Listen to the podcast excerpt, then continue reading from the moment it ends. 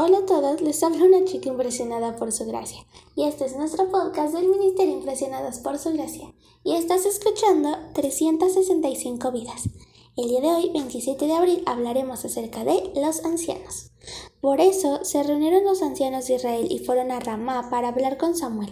Le dijeron, tú has envejecido ya, y, y tus hijos no siguen el ejemplo. Mejor danos un rey que nos gobierne, como lo tienen todas las naciones. Primera de Samuel, capítulo 8, versículos 4 y 5.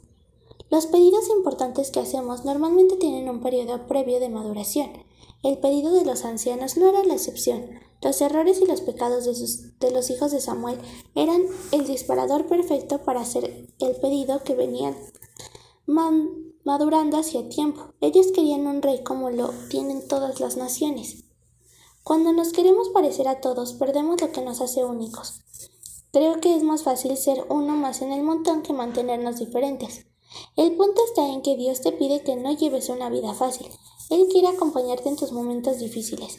En la época, Israel tenía un juez, que en ese momento era Samuel, que gobernaba sobre todo el pueblo. Los ancianos querían un rey. El problema, en el fondo, no era por un sistema de gobierno, era decidir si obedecía o no a Dios.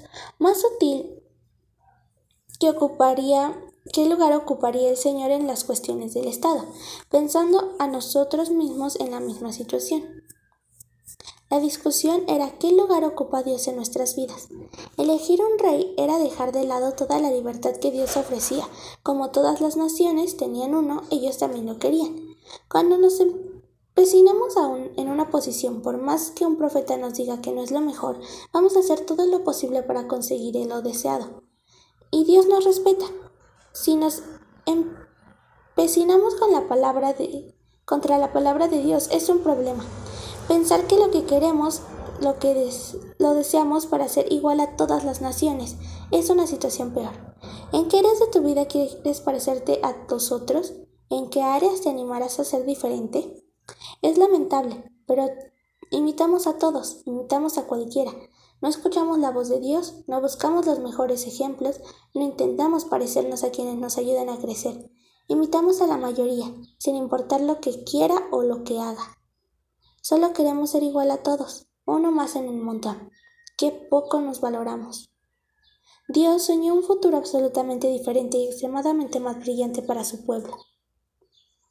Él soñó este futuro para ti y por eso conformarte con menos es un pecado. Gracias por escucharnos en este bello día. Nuestra oración es que Cristo viva en tu corazón por la fe y que el amor sea la raíz y el fundamento de tu vida y que así puedas comprender cuán alto, cuán ancho y cuán profundo es el amor de Cristo. Hasta luego, bendiciones.